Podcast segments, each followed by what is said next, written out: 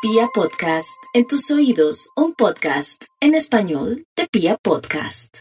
Muy buenos días para nuestros queridos oyentes. Sí, quiero comentarles que precisamente el día de hoy cambiamos de signo zodiacal. Hoy empieza el signo de Tauro y hay una discrepancia entre el año astronómico y el año calendario que conlleva que los signos empiecen todos los años seis horas después luego del año anterior, porque el año es de, el año calendario, 365 días o 66 si es bisiesto, en cambio el año astronómico 365 días, 5 horas, 48 minutos. Bueno, lo cierto es que estamos empezando el signo que la astrología denomina como aquel propio de la abundancia en el follaje. ¿Y qué quiere decir la abundancia en el follaje? Que al contemplar el hemisferio norte como aquel que erige las sugerencias de una serie de atributos y de particularidades, ocurre que es el segundo mes de la primavera y en el segundo mes de la primavera es donde el follaje aumenta y nosotros acá en la zona tórrida y sobre todo en este, en este nuestro país,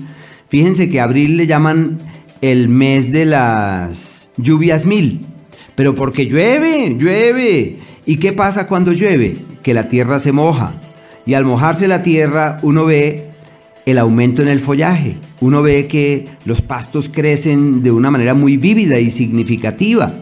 Así que, ¿qué significa el aumento en el follaje? Se llama el tiempo de la riqueza, el tiempo de la abundancia, el tiempo de la prosperidad. Así que vale la pena focalizar todos nuestros esfuerzos en aquello que pueda dar resultados, en aquello que pueda dar frutos. Y no solamente me refiero al tema del dinero, que lo incluye y por supuesto lo contempla como algo importante, sino también de lograr cosas afuera, de lograr metas que uno se ha venido trazando en el ámbito laboral, en el plano profesional.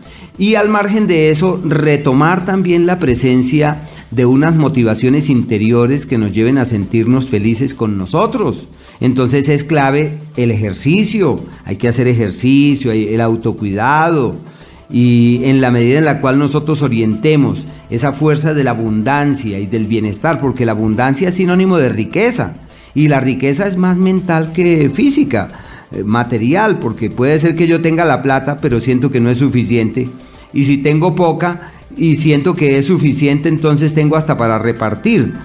Eso es como la soledad. Una cosa es sentirse solo y otra estar solo. Así que bueno, entramos en el tiempo de la abundancia en el follaje. Y todo lo que signifique prosperidad hay que apuntar en esa dirección, convencidos que realmente el universo concurre en la dirección de todo aquello que emprendemos, todo aquello que gestemos, todo aquello en lo que le coloquemos el corazón, eso simplemente como dice la palabra, aumenta en follaje, o sea, encuentra el camino de la prosperidad, de la abundancia y de revaluar lo que es la riqueza. La riqueza es la felicidad, sentirnos plenos con lo que vivimos, con lo que tenemos, con los que compartimos. Bueno, son tareas interiores.